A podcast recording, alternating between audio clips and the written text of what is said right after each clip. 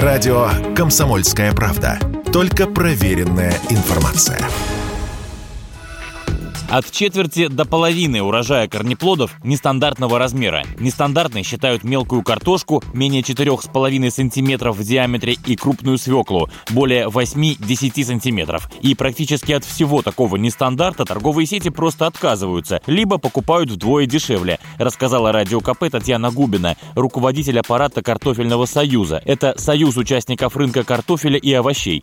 Значит, э, от мелкого картофеля они отказываются, потому что речь идет о весовом, когда картофель, то граждане, естественно, ну, по неволе отбирают, э, соответственно, тот калибр, который, по их мнению, более приятен. Но это крупный картофель. У ритейлеров остается мелкий картофель. Это, соответственно, потери. Что касается крупной свеклы, ну, там, условно говоря, такая же история. Почему-то думают, что крупная свекла или крупные там какие-то корнеплоды, они менее вкусные. Это не так.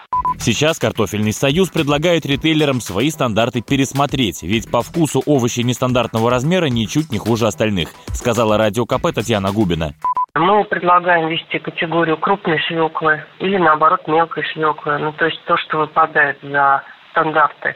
А свекла при этом великолепная. Есть даже не такое специальное название у крупной свеклы борщевая, когда одну свеклу достаточно для приготовления борща на всю семью. Опять же, удобной для потребителя упаковки. То же самое с ломкой морковкой. В этом году, к сожалению, э, в связи со сложной вегетацией, моркови повышенная ломкость, поскольку была э, жаркая пора, когда она набирала силы, но при этом морковь хорошего качества, не гнилая. И эту морковь запросто можно использовать на соки.